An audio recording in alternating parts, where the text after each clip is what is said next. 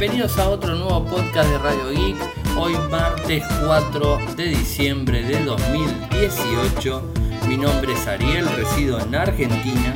Me pueden seguir desde Twitter en niques arroba arielmcor. En Telegram nuestro canal es Radio Geek Podcast y nuestro sitio web infocertec.com.ar. Como todos los días realizamos un resumen de las noticias que han acontecido en materia de tecnología a lo largo de todo el mundo. Y hoy tenemos muy buenas noticias para contar y, muy buenos datos en sí. ¿eh? Eh, arranquemos eh, por el primero.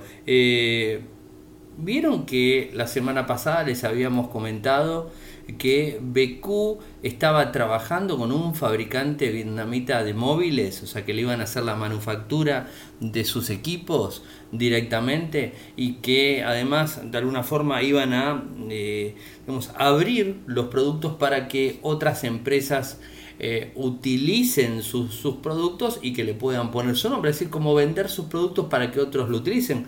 Bueno, eh, esta colaboración se anunció el 26 de noviembre, eh, se, hizo pública, de hecho nosotros en Infocertec la hemos publicado, eh, pero al parecer no era todo eso, sino que le vendió el 51% de BQ a, a Bing Group, este fabricante vietnamita. Es una empresa, BQ es una empresa madrileña que se llama Mundo Reader, y es propietaria obviamente de BQ como smartphone y que también han tenido eh, lo que son ebook reader en su momento, ¿no? O sea, arrancaron por ese lado, después siguieron con los smartphones, eh, tuvo toda una historia detrás este eh, BQ en donde en algunos momentos hubo una, historia relacionada a la compra de smartphone en China y que después se le ponía el nombre BQ en, España, después empezaron a desarrollar, hicieron algunos convenios con Google, de hecho eh, Android One, eh, BQ fue uno de los primeros que, que lo incorporó, BQ cayó mucho en lo que fue el 2018 por, digamos, por la incursión fuerte de Xiaomi en, el país, en, Europa y más precisamente en España, desde el Mobile World Congress, eh, que no para de avasallar Xiaomi en, toda Europa en sí, ¿no? Y piensan llegar a Latinoamérica. ¿eh? Hoy leí por algunos lados que quieren eh, avanzar hacia Latinoamérica y quieren hacerse más fuertes en Europa. Nosotros conocemos de Xiaomi, esperen que la noticia no es Xiaomi, pero eh, quiero cerrar este punto. Nosotros de Xiaomi conocemos solamente Xiaomi eh, lo que tiene que ver los smartphones, pero tienen un montón de productos, no solamente smartphones. Tienen desde patinetas eléctricas, desde accesorios para la cocina, tienen de todo realmente, baterías, parlantes, televisiones, motos o sea, tiene muchas cosas realmente, eh, además de los smartphones que son muy buenos. Y esto de, Xiaomi haber entrado fuertemente en España le perjudicó completamente a BQ, que eh, venía avanzando mucho en, su país y que, bueno, cuando entra estos productos a un precio más reducido, con la calidad que tiene, es como que se los tiró abajo. Al parecer, este grupo vietnamita se le termina comprando eh, la parte de BQ, el 51%, con lo cual son los principales poseedores de, la marca, en definitiva. Eh, y bueno, o sea, de esta manera nos enteramos que inclusive el mismo grupo, Bing Group, el 14 de diciembre estaría sacando nuevos smartphones eh, con la marca Besmart basados en BQ directamente, en el desarrollo que tiene BQ. Hasta el momento no tenemos ningún comunicado. Mañana vamos a, bueno, ya en un rato voy a mandarles un mail a la gente de BQ eh, para ver si tienen algún tipo de, comunicación al respecto para poderlo publicar en Infocertec y contarle más mañana a ver qué sucede. Pero esto ya está totalmente cerrado. De hecho, se dice que cuando se anunció el 26 de noviembre esta, eh, esta, eh, digamos, esta colaboración, ya estaba palabrado lo que era la venta. Así que bueno Me parece que por ese lado viene la historia. Eh, bueno, eh, estaremos atentos a ver qué sucede. Eh, alguno que viva en España y que me cuente también en relación a los smartphones BQ. muchas personas han tenido BQ. De hecho, el otro día hablaba con Ángel desde, bueno, de YouGeek y, me contaba el podcast Yugi y me contaba que él tuvo BQ y bueno, tiene Xiaomi también, o sea, es como que ha copado todo el mercado, ¿no? Y, bueno, o sea, y me contaba que, digamos, que, que, estaban buenos los teléfonos y todo, toda esta historia. Después también JJ Ponce me pasó un video eh, que lo vi atentamente, o sea, te digo JJ que lo vi atentamente, en donde había un youtuber español que los denunciaba eh, por, eh, por unas prácticas medias ilegales que estaban haciendo con personas en reviews, que hacían a lo largo de toda Europa para tratar de salir de España y empezar a abarcar otros, otros, otros territorios y de alguna forma empezar a meterse en otros mercados que tenga que ver con Europa, obviamente, que supuestamente les pagaban a los, eh, a los que hacían las revisiones para que hablen bien del producto y los productos no eran del todo buenos, que había mucho RMA detrás, eh, que las pantallas no eran tan eh, buenas como decía, que tenían unos, unos contornos negros como se puede ver en el video. Mm, después les voy a publicar el video para que ustedes lo vean y, digamos, si es que está disponible, porque lo habían sacado del aire a este youtuber que, era muy conocido. y todo, la verdad que mucha generación de, digamos, de, temas detrás. Particularmente tengo que decir que Nacho, o sea, Ignacio, allá en España, él también está en Barcelona, eh, tuvimos contacto con BQ Nacho hizo algunas revisiones de BQ, pero equipos no de gama alta, sino equipos de gama, eh, de gama media. No recuerdo el modelo, de hecho lo tenemos publicado en Infocertec, una review que hizo Nacho, una sola, y les puedo asegurar que no nos pagaron y no nos dieron el teléfono, así que eh, a nosotros no.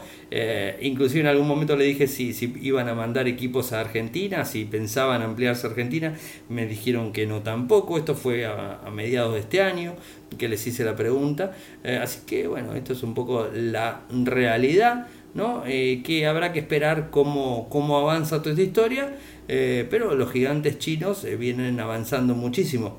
Y particularmente quiero, quiero tirar una, digamos, una predicción acá en el momento, y creo que los, los fabricantes chinos, como por ejemplo Huawei, que está peleándole a Samsung el primer puesto, que ya lo pasó a Apple a nivel mundial, en el 2018 ya lo pasó completamente, y que tiene unos productos excelentes eh, realmente, o sea, unos productos excelentes en gama alta, me gusta muchísimo Huawei, en gama media hasta ahí, en gama baja no me gusta, eh, en gama media bastante me gusta, pero sé que hay otros productos mejores en gama media para digamos, de otros fabricantes, inclusive chinos, que son mejores, como Xiaomi, como, eh, como Oppo, eh, bueno, Honor inclusive, que es de, Huawei, ¿no? Quizás por ese lado viene, viene en la mano. Y, ¿qué les iba a decir? Bueno, o sea, realmente creo que no va a tardar mucho y en el 2019 vamos a ver un, un gran, gran aumento de Huawei en penetración de mercado y eh, alcanzando, y no sé si a final del 2019, superándolo a Samsung directamente. Lo de Samsung va a depender mucho del S10, que hemos hablado bastante la semana pasada, ayer mismo. Eh, va a ver, vamos a ver qué pasa con Samsung el año próximo, pero Huawei realmente en equipos de gama alta viene, eh, digamos, este, pegando muy fuerte y, digamos, este, los coreanos con, con Samsung están medios ahí con un poquitito de miedo se los ve, ¿no? Y quieren innovar y quieren hacer un montón de cosas, algo que Huawei ya hizo en su momento, no me voy a cansar de repetirlo, el Kirin 970 fue el primer microprocesador con eh, tecnología eh, con eh, la tecnología de inteligencia artificial sumada a un smartphone. ¿no? Fue uno de los primeros micros que lo sacaron, y esto fue a final del 2017, y de ahí en más todas las empresas empezaron a sacar ya con NPU incorporado en los micros, pero Kirin fue el primero. Y el último Kirin, el 990, es más potente que inclusive el de Apple con 7 nanómetros, que hoy les voy a hablar obviamente de el recientemente anunciado cual con el 855, que, bueno, que tiene muchas particularidades, pero que va a estar recién para el año próximo. Pero sigamos con otro tema. Epic Games, eh, se viene Epic Games Store. Epic Games, eh, este desarrollador de juegos, eh, que este año avanzó muchísimo con Fortnite, ¿se acuerdan? Eh, que lo sacó fuera de lo, de lo que era eh, lo que era mm, Google, Google Play, y que lo pone de forma independiente, que los usuarios tienen que descargarse la aplicación de la página de Fortnite directamente, o de Epic Games, ¿no? o sea que es el, el desarrollador, eh, porque no quería pagarle, en su momento era lo que se dijo, que no quería pagarle el 30% del 100 a Google por la publicidad o por, digamos, por las ventas que tenga en, su sitio, ¿no? en, en, su plataforma. Entonces decidió sacar su propia plataforma para Fortnite. La verdad que explotó, superó los 200 millones de cuentas registradas, es un número muy grande. Eh, es el juego oficial que se descarga. Arrancó, ¿se acuerdan? Primero con el Note 9 eh, y después empezó a avanzar y hoy por hoy lo pueden descargar cualquiera. Eh, con un Android se puede descargar y utilizarlo sin problemas. ¿no? O sea, por eso llegó a los 200 millones de cuentas registradas, pero tuvo su exclusividad un tiempito con la gente de Samsung. Hasta, hasta ahí estamos bien. Ahora, ¿qué sucede? Epic Games vio esto y dijo, bueno, hay que hacer avanzar algo más en, en toda esta cuestión y eh, anuncia que va a sacar eh, una tienda, una tienda directamente, un store de juegos. ¿Para competir con quién? Para competir con, con Steam. Eh, Steam es de Valve, Valve es la empresa que está detrás de Steam, que son los juegos para PC, para PC, para Linux también se pueden utilizar, y que de alguna manera está liderando el mercado de juegos online que se descargan en el dispositivo, de tienda de juegos, en definitiva, ¿no? Esto sería así, de, tienda de juegos.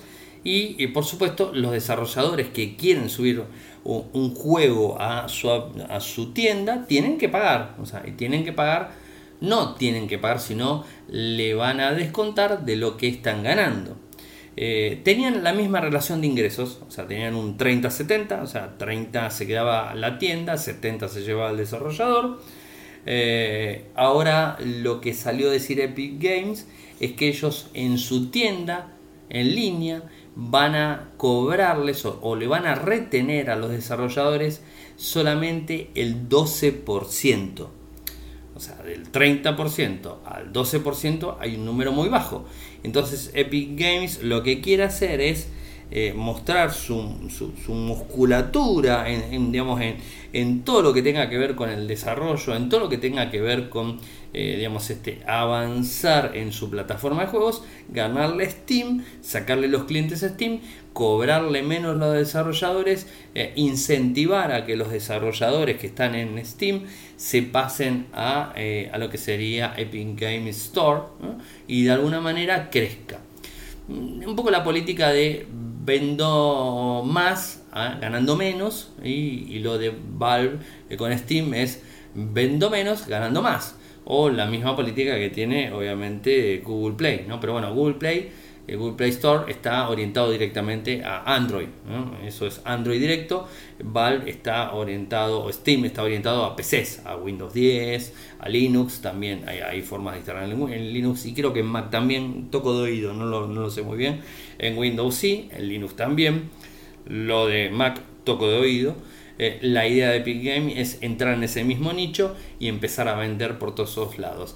Y no solamente eh, Epic Games arrancaría con PCs, o sea, arrancaría con equipos y después eh, avanzaría además también con lo que es Android en sí. Con lo cual el negocio le va a ser redondo. A todo esto, cuando Val ve este anuncio, ve esta situación, lo que dice es, bueno, bajemos un poco la comisión. Ahora, en vez de cobrarle el 30%, vamos a bajarle el porcentaje. ¿A cuánto lo han bajado? Bueno, no lo bajaron mucho y no se compara absolutamente en nada con ellos. Lo bajan al 25. Eh, no es nada, o sea, al 12 que va a estar, eh, obviamente, como la tienda no está disponible, ese 5% a los usuarios, eh, perdón, a los desarrolladores de, Steam les va a beneficiar, ¿no? O sea, este, esta guerra, esta, guerra en sí termina beneficiando eh, eh, a, los usuarios de alguna forma porque seguramente los juegos en Steam van a bajar porque mm, eh, tenemos eh, van a tener que pagarle menos a Valve por tener dentro de la plataforma Steam. Si son inteligentes, ese 5% lo deberían trasladar al consumidor, al gamer que compra el juego. ¿Para qué? Para tratar de incentivar a las personas eh, a los usuarios a comprar más juegos, ¿no? Entonces de alguna manera ganar más dinero. Total, ese 5% lo tenían perdido. Hasta que Epic Games eh, Store salga con su plataforma y bueno, ahí se verá cómo luchan entre ellos, ¿no? Eh, a los usuarios siempre este tipo de cosas los va a terminar beneficiando porque les termina brindando más opciones, les termina brindando competencia de valores. Hoy por hoy tenemos Steam o tenemos este, bueno, los juegos de Sony, pero bueno, ya esos están directamente basados en las consolas, lo mismo de, de, Microsoft con Xbox, o sea, están en las consolas. Eh, y bueno, no hay mucho más. Y obvio está Origin y ahí hay otras cosas, pero no está tan fuerte como Steam. Steam ha ganado muchísima cantidad de usuarios en los últimos años. ¿no? Y esto podría llegar a mermar con Epic Games Store. Así que vamos a tener que tener cuidado con, todo esto y, ver qué sucede. Un estudio que hizo, digamos, un navegador, eh, un buscador, mejor dicho, eh, que seguramente lo conocen, eh, DuckGo, DuckGo, no sé cómo se pronuncia, mi inglés ya saben cómo es, eh, Pato Pato Go, lo vamos a decir más fácil, eh, eh, hizo un, digamos, un estudio, un experimento, probando cómo funciona la publicidad desde Google, o sea, desde el navegador de Google, desde el buscador de Google, con una ventana en incógnita y con una ventana logueado con la cuenta Gmail, o sea, mismo, mismo Chrome funcionando, con una eh, ventana en incógnita y una ventana logueado en, eh, en, lo que sería la cuenta. ¿Qué es lo que hicieron? Buscaron, eh, por ejemplo, una de las cosas que hicieron es buscar temas relacionados a armas, esto, armas en Estados Unidos, y, ver cómo eran los resultados. Supuestamente el, el tema de la ventana digamos, este, oculta, la ventana de incógnito, no debería registrar ningún dato, no debería registrar cookies, no debería hacer registro de lo que estamos navegando. Lo cierto es que si lo hace, 87 personas, este estudio llevó, lo llevó adelante, 87 personas, ustedes dirán no son muchos, pero ya con 87 personas nos damos una idea de cómo funciona. Lo pueden hacer ustedes también si quieren, ¿eh? o sea, esto es, muy simple. Se puede probar tranquilamente. ¿eh? Yo no lo hice, pero en algún momentito, mañana o pasado, voy a hacer la prueba con otro, con otro tema para ver si es así o no. 87 personas buscaron control de armas en Estados Unidos. Eh, uno habiendo iniciado sesión, el otro no habiendo iniciado sesión en el modo incógnito del navegador web y encontraron que los cambios eh, no eran muy significativos o sea, y que casi casi eran similares las, eh, los resultados de búsqueda. ¿no? Eh, con lo cual las fuentes de noticias eran similares y tenían publicidades similares. ¿no? Entonces, ¿qué es lo que termina dando a entender el estudio? Como que eh, por más que no te loguees en tu cuenta, eh, o sea, o estés logueado en incógnito, o sea, perdón, estés logueado y abras una ventana incógnita, el sistema sabe, o sea, Google sabe que sos vos esa persona que está detrás, y entonces te va a mostrar lo mismo en una ventana que en la otra, sin importar que estés logueado o no. Eh, y sin importar que estés en un modo incógnito. Con lo cual el modo incógnito sería entre comillas incógnito porque en definitiva termina siempre buscando y siempre sabiendo quién está del otro lado. ¿no? Eh, la verdad es un tema complicado, todos sabemos que Google eh, vive de la publicidad eh, y bueno, esto es así. Lo que dice la gente... bueno, de Pato Pato Go, lo digo así más fácil, no hay una forma sencilla de utilizar Google sin que adapten los resultados de búsqueda a ti. Esto es un poco lo que está diciendo les voy a pasar el enlace para que ustedes lo vean eh, y bueno, que puedan realizar su búsqueda y probar si es cierto o si no es cierto. A mí me parece que sí, Parece ser que Apple está apostando por publicidad para tratar de empujar las ventas en, en los iPhone. No está vendiendo. Otra vez Bloomberg con información. y bueno, empieza a mover, eh, a mover a toda la gente de marketing y de otros productos de Apple para trabajar en campañas eh, para poder promover todo lo que tiene que ver con los iPhone XS o 10S y el 10R, el XR, o sea, tratando de mover, ¿no? Esto eh, es una, bueno, una fuente de agencia de escribe la movida con un simulacro de incendio, eh, una forma en la que Apple admite que las ventas de sus nuevos celulares han estado por debajo de un anticipado. Esto ya lo sabemos, lo venimos hablando hace bastante, ¿no?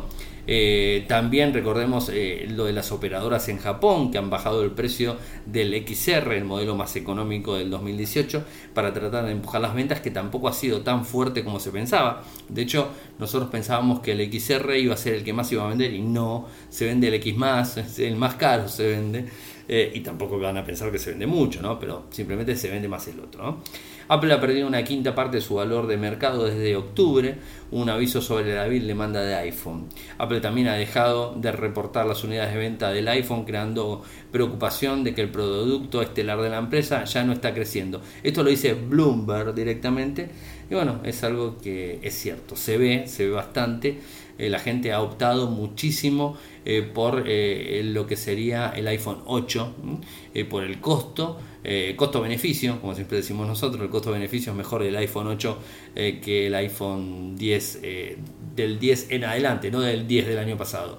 De hecho, si se seguiría fabricando el 10, que hubo rumores que se iba a fabricar, para tratar de satisfacer la, la demanda de compra a Samsung por los paneles, si se hace eso realmente, se va a ver que se va a vender más el 10 común del año pasado que los 10 de este año.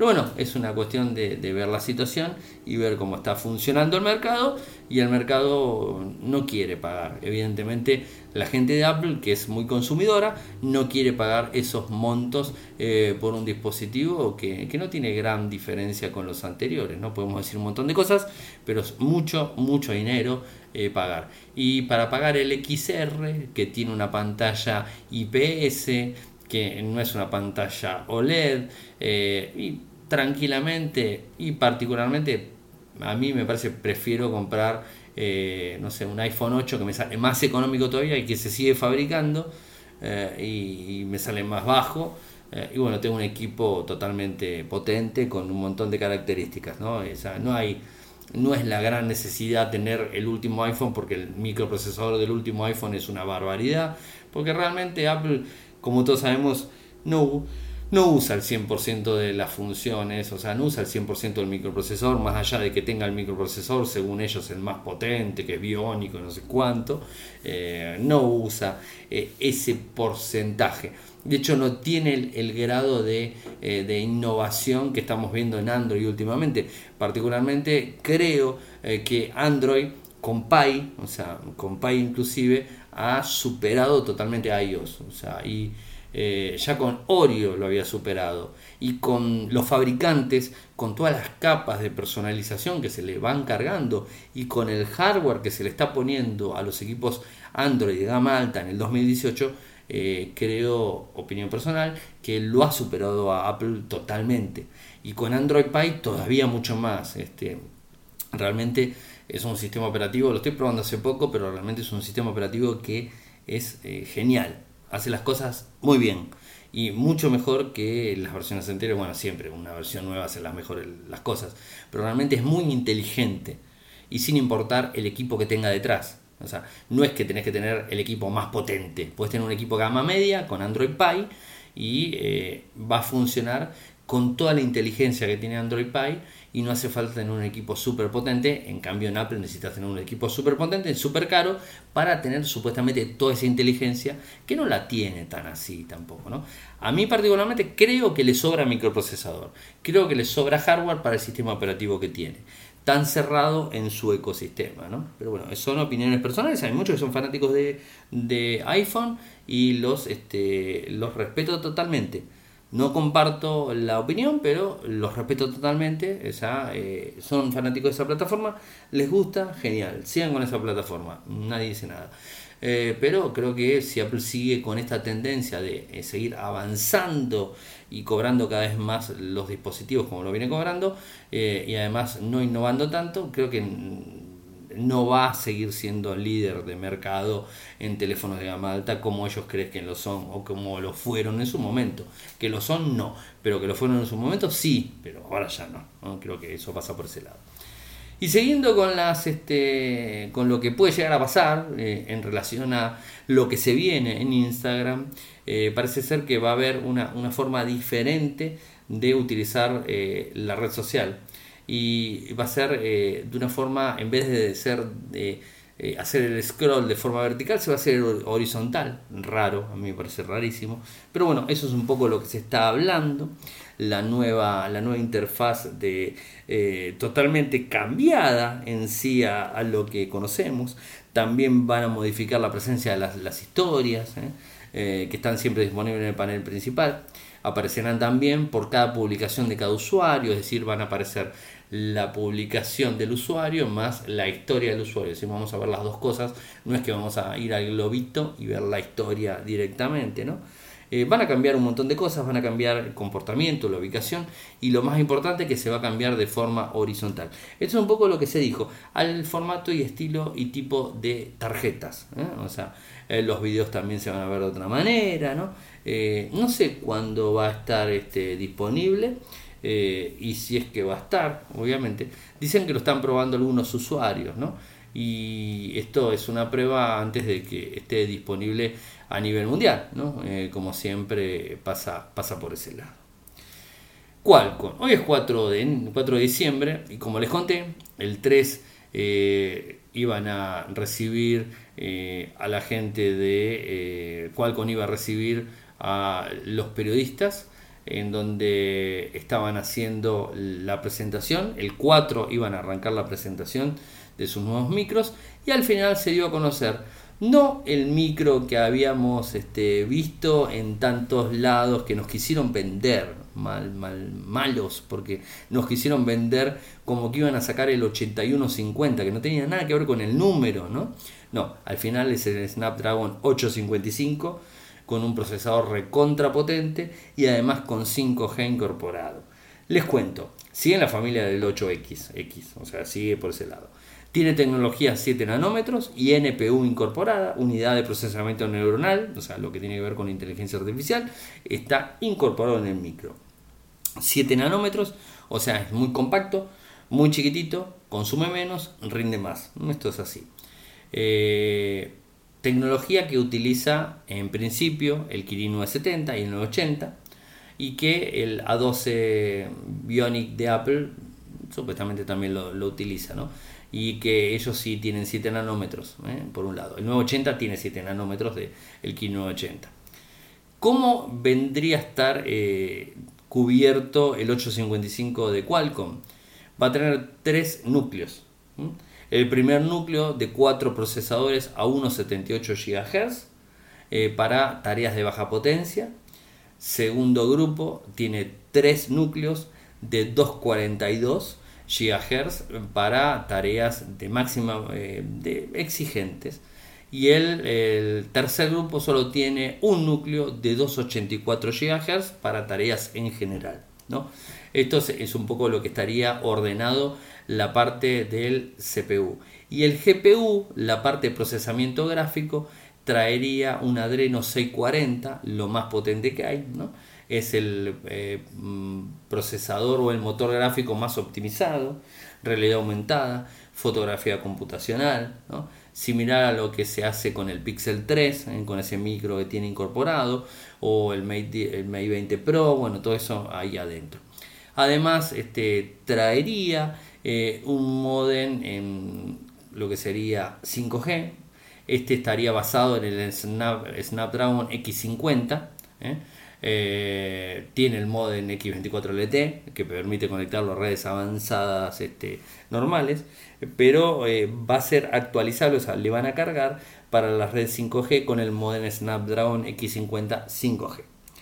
Eh, características que puede llegar a utilizar, implementan sensor 3D, sensor de huellas ultrasónico bajo la pantalla. Por eso, seguramente, eh, no solamente lo que tiene que ver el micro Exynos eh, con, el, con el Samsung S10, que lo habíamos hablado la semana pasada, bueno, el 855, el Snapdragon, va a estar incluido en el S10 con el sensor bajo pantalla, ¿no? o sea que esto estaría soportado totalmente.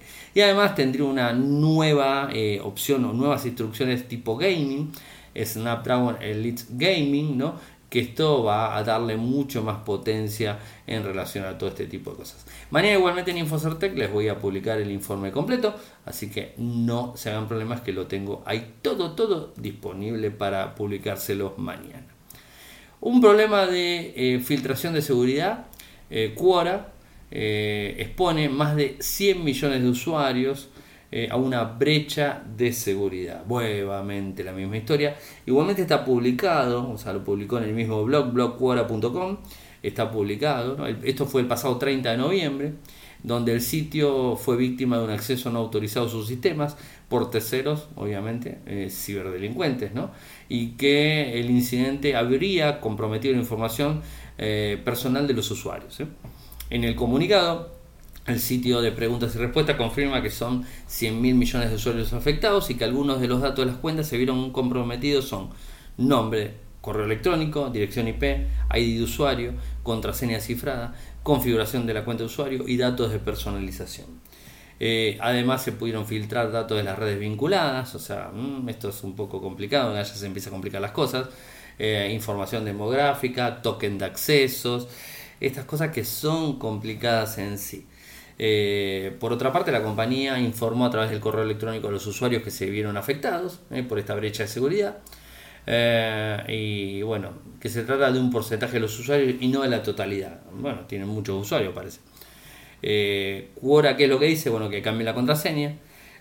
cifraron las contraseñas nuevamente. Mm, desconectaron a los usuarios involucrados. Validando con nuevas contraseñas. Eh, bueno, eh, les dan un método de autenticación ya pre, prearmado y lo que les piden es que no reutilicen contraseñas en otros, de otros servicios, eh, bueno, obviamente para tratar de, ver la situación y solucionarlo. aquellos usuarios que quieren obtener una copia de seguridad de los datos recopilados por Quora pueden enviar un correo electrónico a privacy arroba quora.com y van a recibir un archivo con la información en un plazo de 72 horas. 500, ¿eh? Eh, bueno, ya vienen varias brechas de seguridad, eh, ya hablamos de Marriott, de los hoteles, lo hemos publicado, hay que tener más cuidado con todo esto. y bueno, seguimos hablando como siempre, si el sistema que utilizan, la aplicación, el servicio que utilizan, les permite utilizar sistema de doble autenticación, utilícenlo. Eh, y que el sistema de doble autenticación eh, sea con token eh, fiables, tampoco utilicen cualquiera, traten de no usar las mismas contraseñas que usan en otros servicios, porque si le sacan una contraseña van a saber todos los demás, o pueden probar y sacarlos, ¿no? Siempre uno, uno dice, a mí no me va a pasar, pero la verdad que no es tan así. Y no es que se ensañan con una persona, sino que se ensañan con todos. O sea, es algo masivo. Se generan scripts, se generan ataques, ataques este, intencionados de forma masiva a muchos usuarios. O sea, hay que tener en cuenta esto que no eh, estamos exentos a ser atacados y a que nos, eh, nos violen la cuenta de algún servicio. Así que pongamos este, las cosas como corresponden, con contraseñas bien, doble autenticación, no me voy a cansar de decirlo, sistema de dos pasos de autenticación, doble autenticación, como le quieren decir, no importa, todos los sistemas y las aplicaciones lo tienen, utilícenlo que para eso está y bueno, de alguna manera están un poquito más tranquilos, un poquito, como quien dice, porque si le roban los datos, como pasó con Quora, olvídense, pues tienen todos sus datos pero al menos no van a utilizar la cuenta o no sé, va a depender de cómo es el, el sistema y cómo es la brecha de seguridad y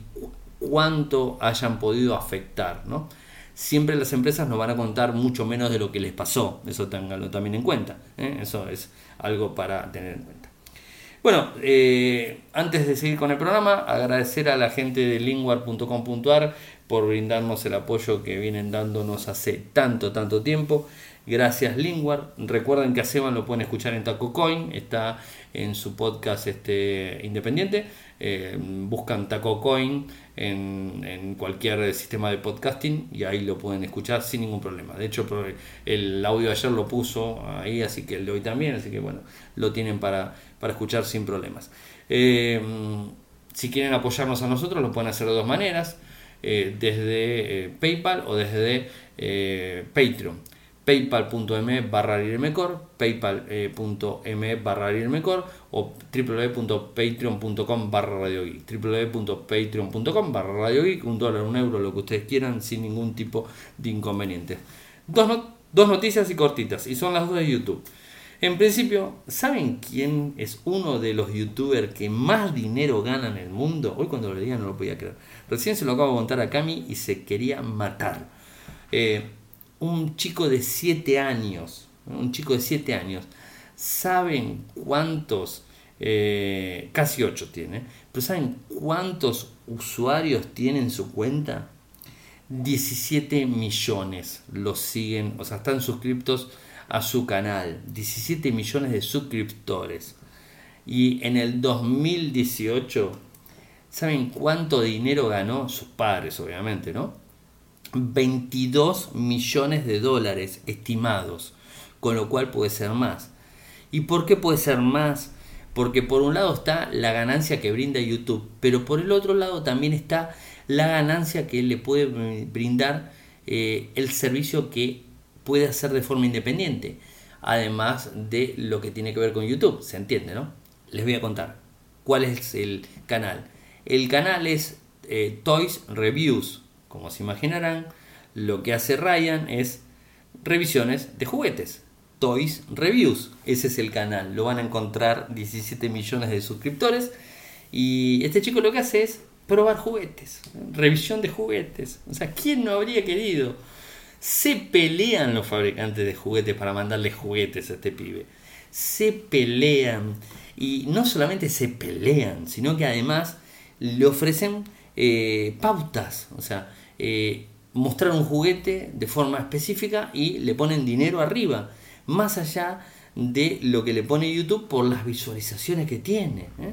Es una locura realmente. Me voy a fijar, por fijarme su canal, a ver el último video que subió, cuándo lo subió, de menos segundo, estoy entrando, y a ver cuánto eh, realmente cuántas eh, visualizaciones tiene su último video.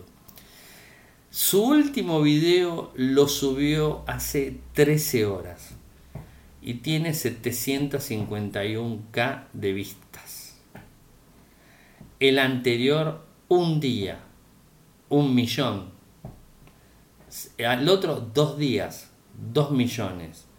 O sea, es una locura. En los videos sale con sus padres, eh, digamos, este, eh, muestra los videos con sus padres, no duran 10 minutos, ¿no? O sea, eh, muestran diferentes cosas, este, ahí hablan los dos, tienen un, a ver, miren ustedes, o sea, está bien filmado todo, pero lo, cierto es, a ver, quiero, ver algo nomás, nada más. Ni siquiera está en 4K. No lo puedo creer. 1080. 1080p. Bueno, esto es lo que hay, muchachos. ¿eh? Nos vamos a tener que dedicar a otra cosa. Eh, YouTube es, un, es una manera de ganar dinero. No, esto no, cabe ningún tipo de eh, ningún tipo de, dudas, ¿no? Inclusive a Ryan lo ponen en, en Forbes.com lo ponen en la lista, miren, eh, lo ponen en la lista eh, de, de, los ganadores, digamos que tienen más dinero o que han ganado más dinero en, el 2018. Está como destacado en Forbes, en la lista de celebridades de YouTube. A ver dónde está.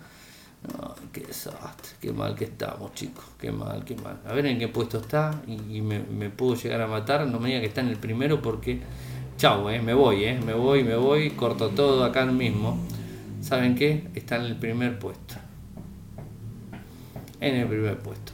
22 millones de, dólares es el que más ganó, supuestamente. 21.5, Jack Paul es el 20. Bueno, Dude Perfect. Eh, bueno, hay otro. Eh, no quiero seguir mirando, me pongo mal. Les voy a poner el enlace para que lo miren ustedes. Y, bueno, a ver, está bien que lo hagan. Es bastante, digamos, este. Es un tema delicado, ¿no? Porque los padres están ganando dinero con el hijo, Y que no tiene ni 8 años y están ganando mucho dinero. O sea, obviamente se están haciendo ricos. Y no graba en 4K. Bueno, para vos, Fer, que siempre me decís el 4K, el 4K, mirá lo que gana este tipo, este pibe, y no graba en 4K, gana, graba en Full HD nada más. ¿eh? Mirá. Bueno, sigo con la última. Eh, una novedad de YouTube, eh, YouTube Premium, va a llegar a la versión gratuita. Y bueno, va a haber películas, obviamente, ¿se acuerdan que ya les había contado el tema de Em, digamos, de, YouTube que está haciendo la prueba en Estados Unidos poniendo películas eh, para, de forma gratuita. Bueno, a través de una cuenta de Twitter, YouTube anunció que las aplicaciones para dispositivos móviles van a reproducir de forma automática los videos en la pestaña de inicio de manera predeterminada. Una nueva función que lleva mucho tiempo en la versión premium de la plataforma y que tiene una muy buena pegada en los usuarios. Eh, ahora la versión gratuita eh, va a recibir esta, esta función, o sea, para, para, que arranquen de forma directa. Si lo quieren sacar se puede desactivar, no es que está y no se puede desactivar, entonces siempre se puede hacer este tipo, ir hacia atrás, ¿no? Eh, hay un video donde muestran y explican el autoplay, esto se llama autoplay on home, reproducción automática en home, es una nueva función que, que, está disponible en más de medio año que se está utilizando eh, por los miembros de YouTube Premium, eh, digamos, resultó muy buena, entonces ahora la quieren llevar a todos los usuarios. No la tienen disponible ahora, no se hagan problema porque esto va a llegar de a poquitito eh, a lo largo del tiempo, va a llegar en todos los usuarios de, todo el mundo, calculo que, viene, viene esa, esa historia. ¿no? Así que bueno, con esto hemos terminado el programa de hoy. Saben que pueden seguirme desde Twitter, mi nick es arroba arielmcor. En Telegram nuestro canal es Radio y Podcast. Mi usuario es este eh, mi usuario es Ariel en Telegram. En, Instagram Ariel eh, youtube.com eh, barra infocertec, infocertec.com.ar. Muchas gracias por escucharme y será hasta mañana. Chau.